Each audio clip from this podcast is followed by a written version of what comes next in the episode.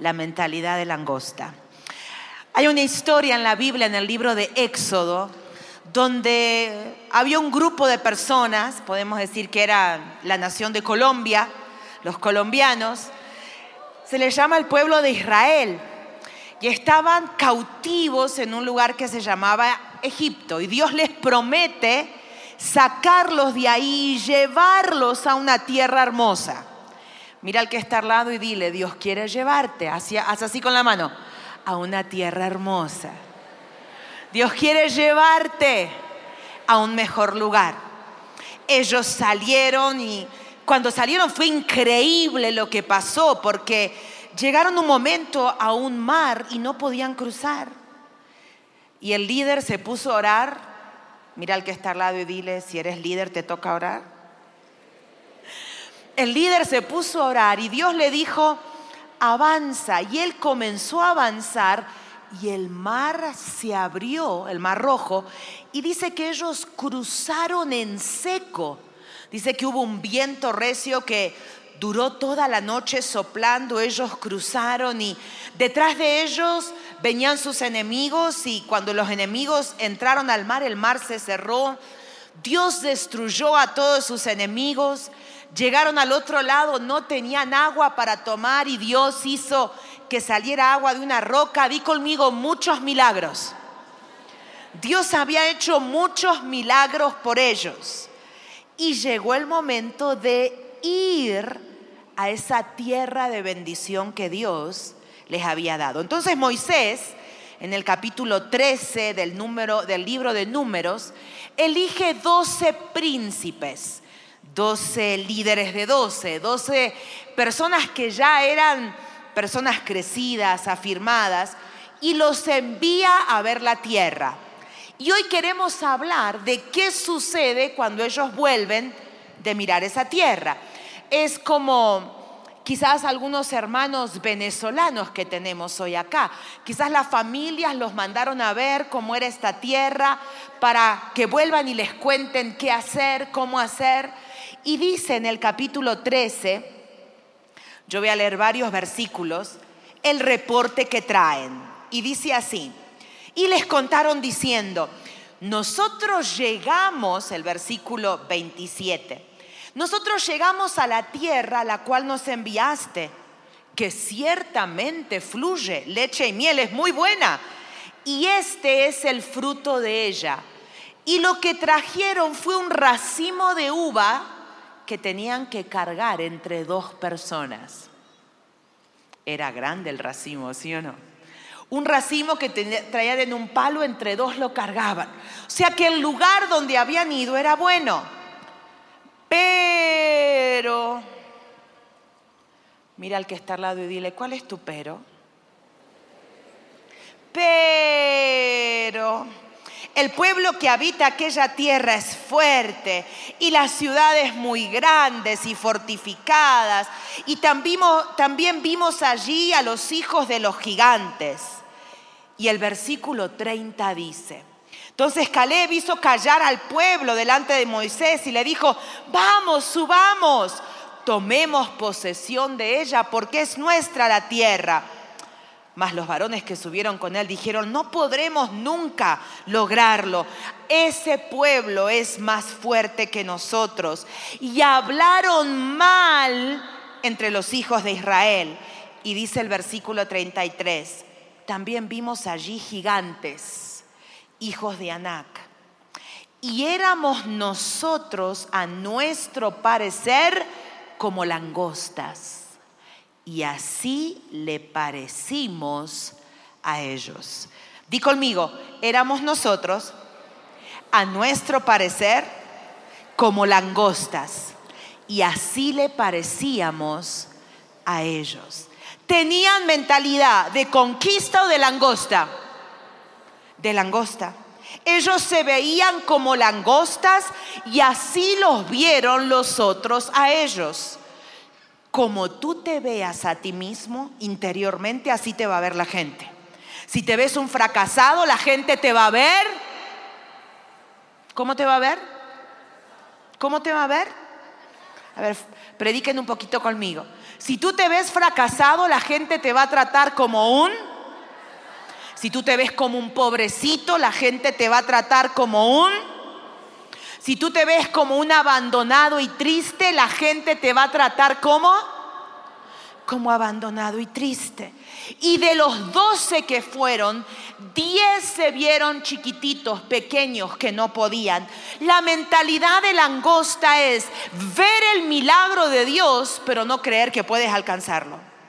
Mentalidad de langosta es no puedo, no me sale, no sé cómo voy a hacer.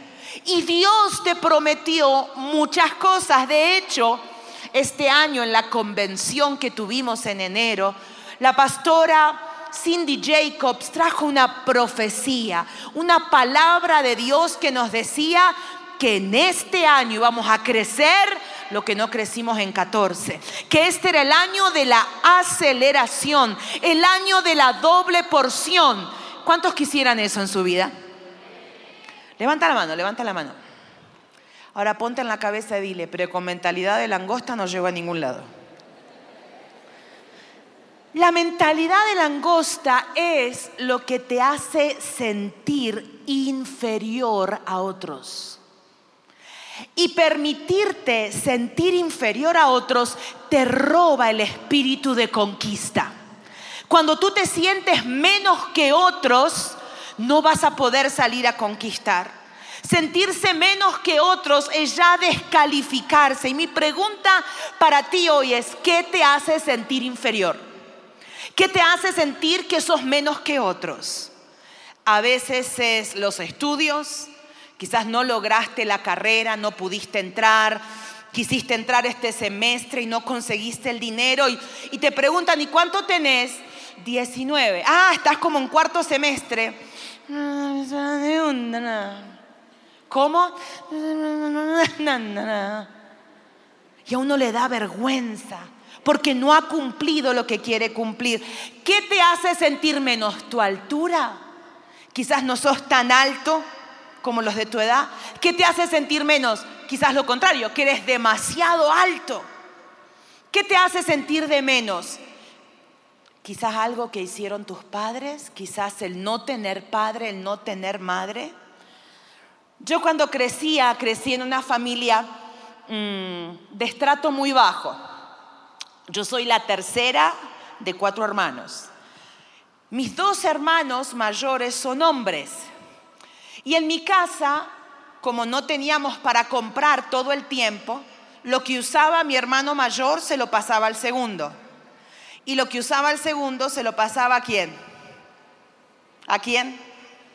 Así que muchas veces tuve que usar chaqueta de varón, tenis de varón.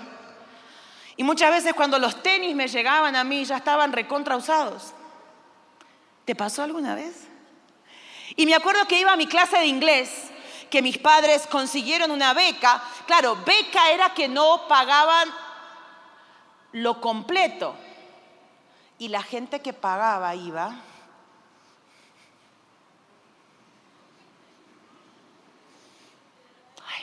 los zapatos que trae todos sucios y rotos. Y saben que yo llegaba tarde a mi clase de inglés porque me daba vergüenza. Porque yo no tenía ropa de marca, todas mis amigas tenían ropa de marca, lo último de lo último. Y yo me sentía inferior.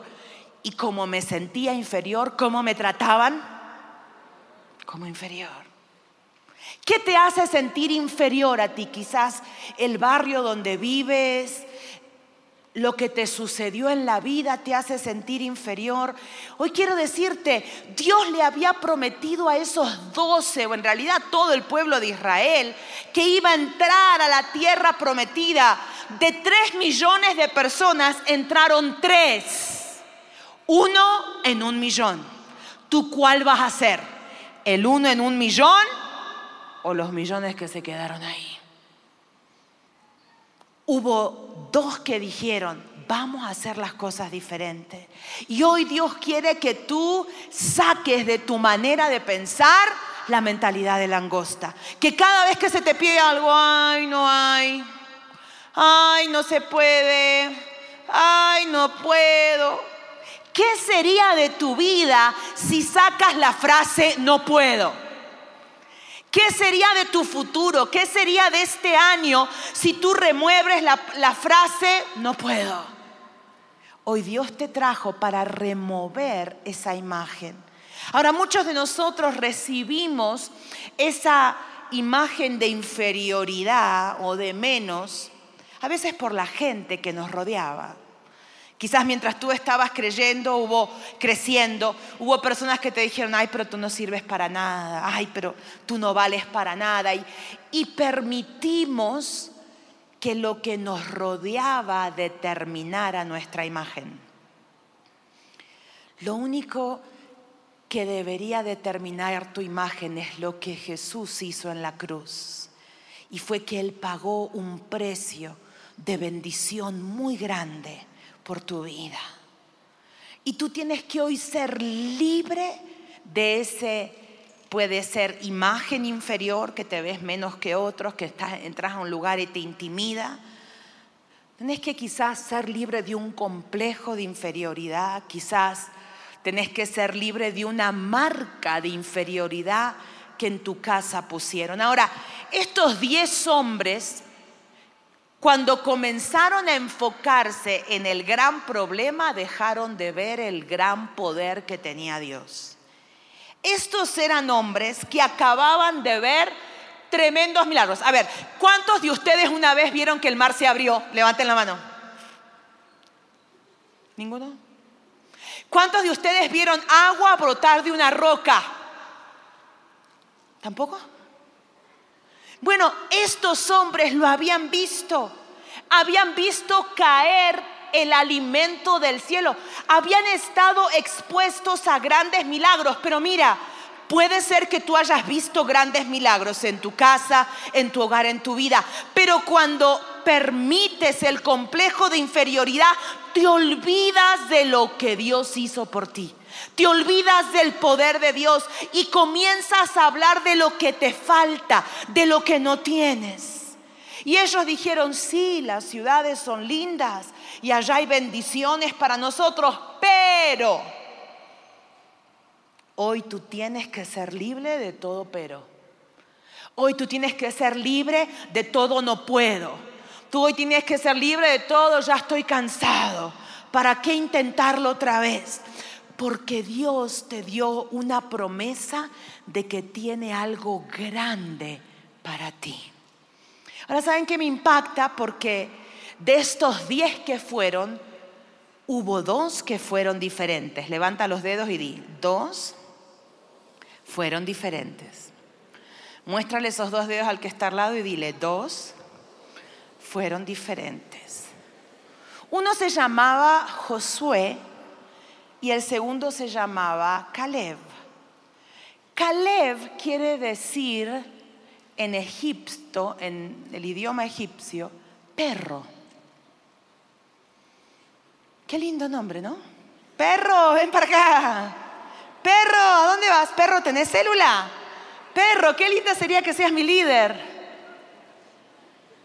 Mira, si este chico necesitaba algo para sentirse acomplejado, lo tenía. ¿Era qué? El nombre. ¿Saben los chistes que le habrán hecho? ¿El bullying que le habrán hecho con ese nombre? Y capaz que a ti te ha pasado lo mismo, ¿no? Saben que mi apellido de casada es Mora. Y en Argentina, cuando alguien se casa, se le pone la, la palabra de, como que ya eres esta persona que pertenece a esta. Entonces mi nombre me quedó Perla Doris de Mora. Ay, la que siempre llega tarde. Y yo los miraba y les decía, siempre llego temprano. Ay, la que siempre llega tarde. y a veces hasta el nombre se vuelve un hazme reír.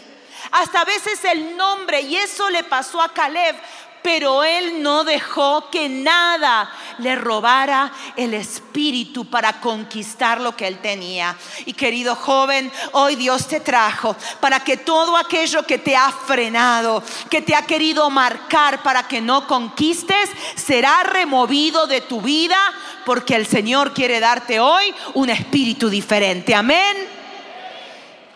Dale un fuerte aplauso al Señor.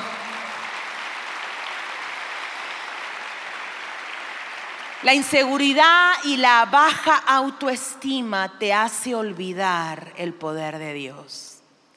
Yo quiero hablarte de tres cosas que te van a sacar de tener una mentalidad de inferioridad, una mentalidad de langosta. Hoy Dios quiere marcarte con una mentalidad de conquista. Dios te prometió grandes cosas para este año. Di conmigo, soy uno en un millón. Dilo con fe, soy uno en un millón. Ahora dilo con fe y di, soy uno en un millón que lo voy a lograr. Mira al que está al lado y díselo tres veces, soy uno en un millón y con Dios lo voy a lograr. Díselo al del otro lado con fe, soy uno en un millón y con Dios lo puedo lograr. Una vez más, soy uno en un millón y con Dios lo puedo lograr. Lo primero que hace que salgas de esta mentalidad de langosta es reconocer que tú eres realeza. La realeza destruye la inferioridad. Y esta palabra la encontramos en el libro de Primera de Pedro, capítulo 2, versículo 9. Y yo quisiera que lo repitas en voz alta. Mas yo soy linaje escogido, real sacerdocio, nación santa, pueblo adquirido por Dios, para que anuncie las virtudes de aquel que me llamó de las tinieblas a su luz admirable. Dilo de vuelta, yo soy linaje real Linaje real quiere decir que tú vienes de una familia real. ¿Cuántos de acá vienen de una familia real? Bueno, algunos ya sí, otros todavía no saben. ¿Cuántos tienen sangre azul acá? Déjame que te explique. Quizás tú no naciste en una familia real. Quizás naciste en todo lo contrario. Pero cuando Jesús entregó su vida en la cruz del Calvario, Él dice que te compró para que seas parte de su familia. Y la palabra de Dios dice que Él es el rey de todos los reyes y el Señor de todos los señores. ¿Qué quiere decir? Que cuando tú aceptas a Jesús en tu corazón para que Él cambie tu vida, tú formas parte de la familia de Dios. Y la familia de Dios es familia real. Por eso dice ahí, yo soy linaje escogido, real sacerdocio. Claro, cuando tú te pones a mirar la familia de donde viniste, los defectos de tu papá, de tu mamá, lo que era tu abuelo, tu abuelo, no, no sé a dónde voy a llegar.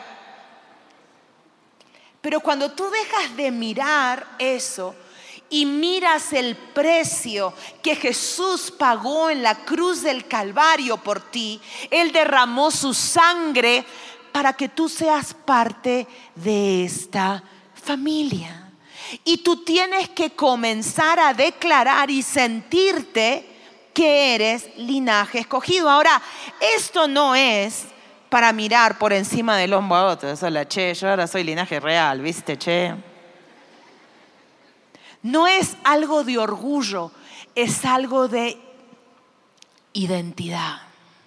Es saber quién tú eres. Y yo, como les contaba recién, por causa de, bueno, de haber sido pobre y de otras cosas, crecí con muchas inseguridades. Y cuando tú creces con inseguridades, todo el mundo te pasa por arriba. Porque cuando tú te ves inseguro, la gente te trata como un inseguro. Cuando tú te ves como víctima, la gente te trata como qué? como víctima.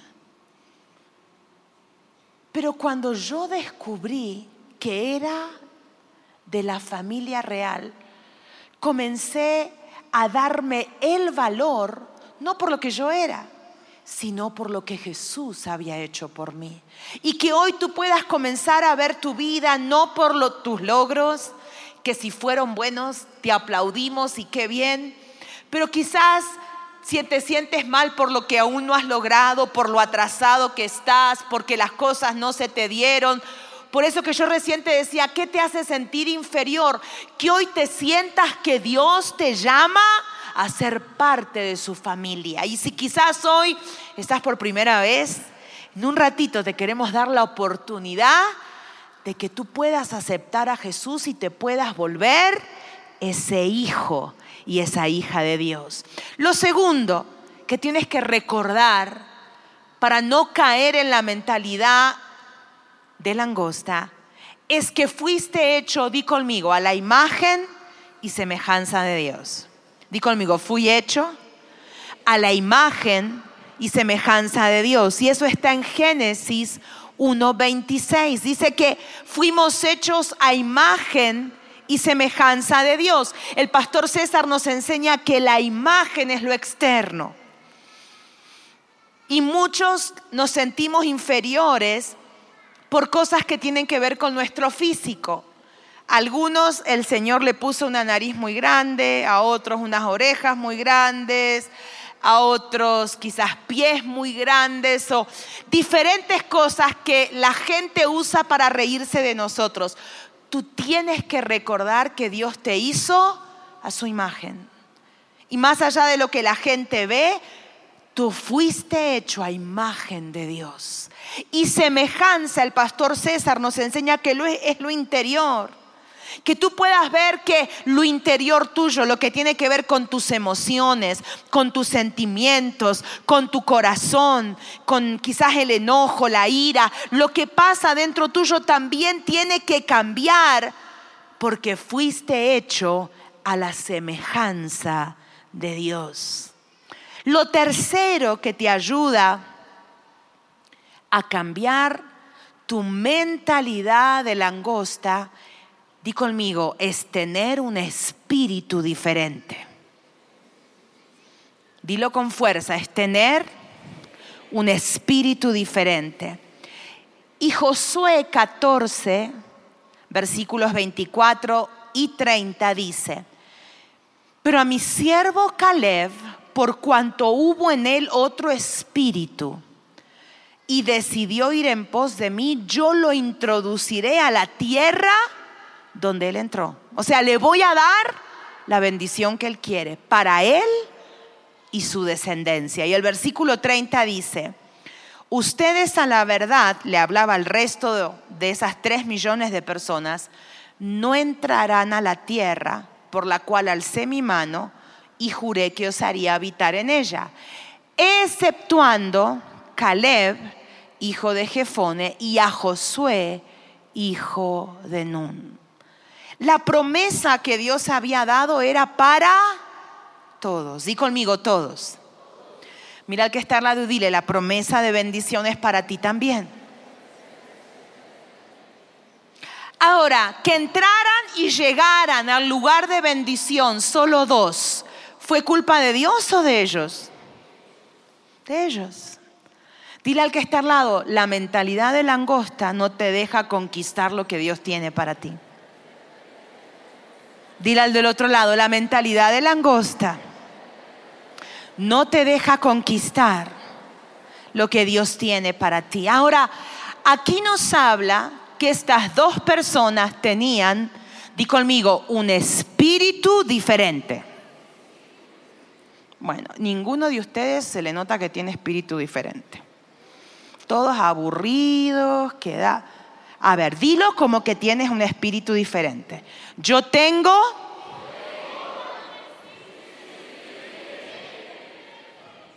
Más o menos. A ver de vuelta. Uno, dos, tres. Ahora díselo a tu cara. Porque tu cara no se enteró todavía. Estás así. Yo tengo un espíritu diferente. A ver, dile a tu cara, a ver, yo tengo. Ahora mira al que está al lado a ver si te cree que lo tienes. Yo tengo. ¿Sabes que para conquistar, para alcanzar el éxito, para lograr cosas grandes, hay que tener un espíritu diferente? Y ese espíritu diferente habla que cuando todos están durmiendo, yo estoy estudiando. Habla que cuando todos se quedaron a dormir, yo el miércoles igual vine a la intercesión. Un espíritu diferente es que hago las cosas diferentes. Un espíritu diferente es que tú no eres igual a todos los otros. Un espíritu diferente es que cuando viene la prueba, tú te mantienes fuerte. Es que cuando viene la tentación, cuando todos tus amigos te comienzan a invitar para ir ya sea a rumbear, a fumarte algo incorrecto, tú dices no. Un espíritu diferente es saber decir no a la tentación. Un espíritu diferente es no mezclarte con el pecado de la gente que te rodea. Dime con quién andas y te diré quién eres. Si tú andas con vagos, vas a terminar siendo un vago. Si andas con gente de éxito, vas a terminar siendo gente de éxito. Si en la iglesia andas con los que están apasionados y en fuego por Dios, te vas a terminar contagiando. Si sos de los que siempre se sientan allá atrás y se pasan toda la reunión en el Facebook, te vas a terminar contagiando de ellos. Tener un espíritu diferente es hacer las cosas diferente a lo que hacen los otros. Y lo que no alcanzamos a leer, pero si tú lo lees en tu casa, en los versículos anteriores, dice que ellos hablaron mal. Y dice que Dios se molestó y les dijo, a todos los que hablaron mal van a morir en este desierto. Y un viaje que tenía que durar 11 días demoró 40 años. Levanta el dedo, mira al que está al lado y dile, murmurar te deja en el desierto. Levanta el otro dedo y dile al que está del otro lado, mejor no hables mal, porque hablar mal te deja en el desierto. Ahora, me impacta Josué y Caleb, estos dos tremendos hombres que tenían un espíritu diferente. Toda la generación de ellos, baila, se quedó en el desierto. Ellos vieron a sus amigos morir. Ellos vieron a sus amigos quedarse. Ahora, cuando tú lees el próximo libro de Josué, donde ellos entran a la tierra prometida y la toman, en ningún momento ellos están amargados ni tristes por lo terrible que tuvieron que pasar. No, cuando tú no eres afectado por ese espíritu de inferioridad, dejas de mirar los errores de atrás y ves los que Dios quiere que conquistes adelante. ¿Cómo obtienes tú un espíritu diferente? Te voy a dar tres cosas. Número uno, contacto diario con la palabra de Dios. Tú necesitas el espíritu que la palabra de Dios te da, la Biblia. Por eso es tan importante el devocional. Por eso es tan importante que cada día, di conmigo cada día. Pregúntale al que está al lado, ¿qué quiere decir cada día? A ver qué te contesta. Los sábados antes que mi líder me vea el devocional. El miércoles antes de llegar a la célula hago el devocional. No. ¿Qué quiere decir cada día? ¿Qué quiere decir? Todos los días. Tú no vas a lograr tener un espíritu de conquista, un espíritu que quiera avanzar, una fuerza interior para no caer en las pruebas si no tienes contacto directo con la palabra de Dios. Tú tienes que tener un plan bíblico para leer cada día, porque dice que la palabra de Dios es lo que alimenta nuestra alma, nuestro espíritu. Tú cada día necesitas tener ese tiempo. Lo segundo que es oxígeno para tu vida es la oración. ¿Es qué? La oración. con 10 minutos al día de oración, tú no vas a poder conquistar grandes montañas. Toda grande conquista comenzó con grandes oraciones. Y cuando digo grande no es que sean elocuentes, sino oraciones del corazón. Y como siempre nos enseña la pastora Claudia, cuando veas momentos difíciles en tu vida, aparta y ten una noche de oración. Tú tienes que crecer en la oración. Si tú hace dos, tres, cuatro, cinco años que vienes a la iglesia y sigues orando igual, dile al que está al lado, vergüenza debería darte. Porque supuestamente tu tiempo en Dios tiene que hacer crecer tu comunión con Él. Y tú para tener un espíritu diferente necesitas estar conectado a la palabra de Dios y a la oración. Y el pastor César este año hizo algo súper para nosotros, se llama El devocional del discípulo. No sé cuántos lo tienen. Es un libro devocional que todos los días te dice qué tienes que leer, qué versículo memorizar, te explica un poco el texto que leíste y te deja escribir allí lo que Dios habló en tu corazón. Josué y Caleb tenían un espíritu diferente, hacían las cosas diferentes porque estaban en contacto con la presencia de Dios todos los días. Lo tercero, la Biblia dice que porque les faltó conocimiento, se perdieron la bendición. Y siempre me acuerdo de esta historia que me contaron de una hermosa abuelita que a principios del siglo pasado tomó un transatlántico en Inglaterra. Venía a ver a sus hijos que se habían mudado a la, a la Nueva América. Y mm, el capitán del barco comenzó a saludar a la gente y notó que en una mesa faltaba alguien. Y pasó un día y falta una persona y faltó otro día y faltaba la persona allí. Y, y el tercer día el capitán dijo, la persona que está acá, ¿alguien la conoce? Y alguien dijo, sí, es una abuelita como de 75 años que subió con nosotros y correspondía que estuviera aquí. El capitán se asustó un poco, fue hasta el cuarto de la abuelita, eh, golpeó la puerta, pensó que quizás le había pasado algo, ya abre la puerta y la abuelita estaba sentada en su cama con una galletita de saltines comiendo atún de una lata. El capitán la mira y le dice, señora, está bien, eh, no la hemos visto en estos días, no vino ni un día a desayunar, a almorzar, ni a cenar, ¿cómo la podemos ayudar? Y ella le dice, no, es que mi pasaje solo me alcanzó para el viaje, no pude pagar la comida. Y el capitán la mira y le dice, ¿y usted no sabía que ese pasaje que compró le incluye todas las comidas y todo lo que hay en este barco?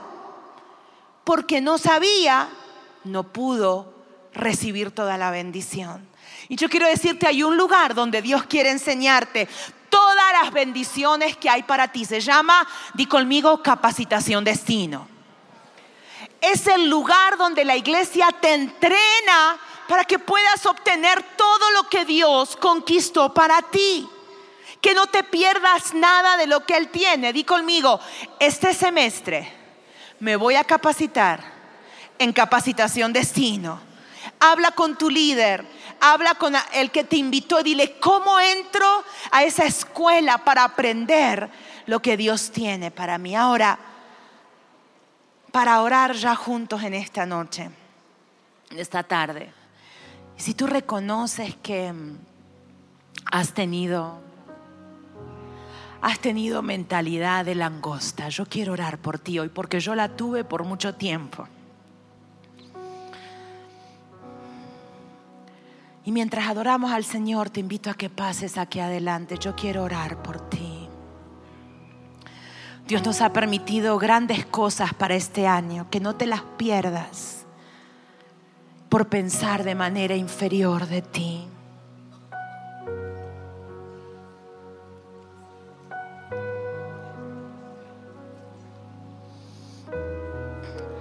Y el sentirte inferior te va a dejar en tu asiento. o sea, ¿qué van a pensar de mí si paso? No importa lo que piensen. Dios hoy quiere tocarte. Y lo que vamos a hacer esta, esta tarde es rendir delante del Señor todo lo que nos ha hecho sentir de menos. Quizás fue tu ropa, tu altura, tu escuela, tus amigos, quizás una relación que terminaste, la casa donde vive, tantas cosas, tu nombre, tantas cosas hace el enemigo para hacernos sentir menos. Pero hoy nos vamos a rendir delante de Dios. Y rendirnos es entregarle a Él lo que somos. Y mientras adoramos, tú le vas a ir entregando al Señor lo que ha marcado tu vida. En mi caso era ser pobre. Yo, que me acabo de acordar, les cuento algo. Llegaba el día de la maestra, ¿no? Entonces, todos los chicos del curso buscaban y todos daban una cuota para la maestra. ¿Acá se hace eso? Los niños todos del curso dan una cuota para entregarle a la maestra un regalo. Pero como yo era pobre no podía dar mi cuota. Y me acuerdo que llegaba el día de la maestra y yo empezaba a buscar en mi casa qué es lo que se veía menos usado para llevarle. Y siempre le llevé a la maestra algo usado porque no podía comprarle. Y, muchas maestras se sintieron honradas a pesar que les llevaba algo trozado. Otras me dijeron, lo hubiese dejado en su casa. Y son cosas que te marcan. Son cosas luego que cuando tenés un desafío tú piensas que te va a pasar lo mismo. Pero hoy Dios quiere que aplastemos esa, mentalidad de langosta y que tú te vayas de aquí con un espíritu diferente. Amén.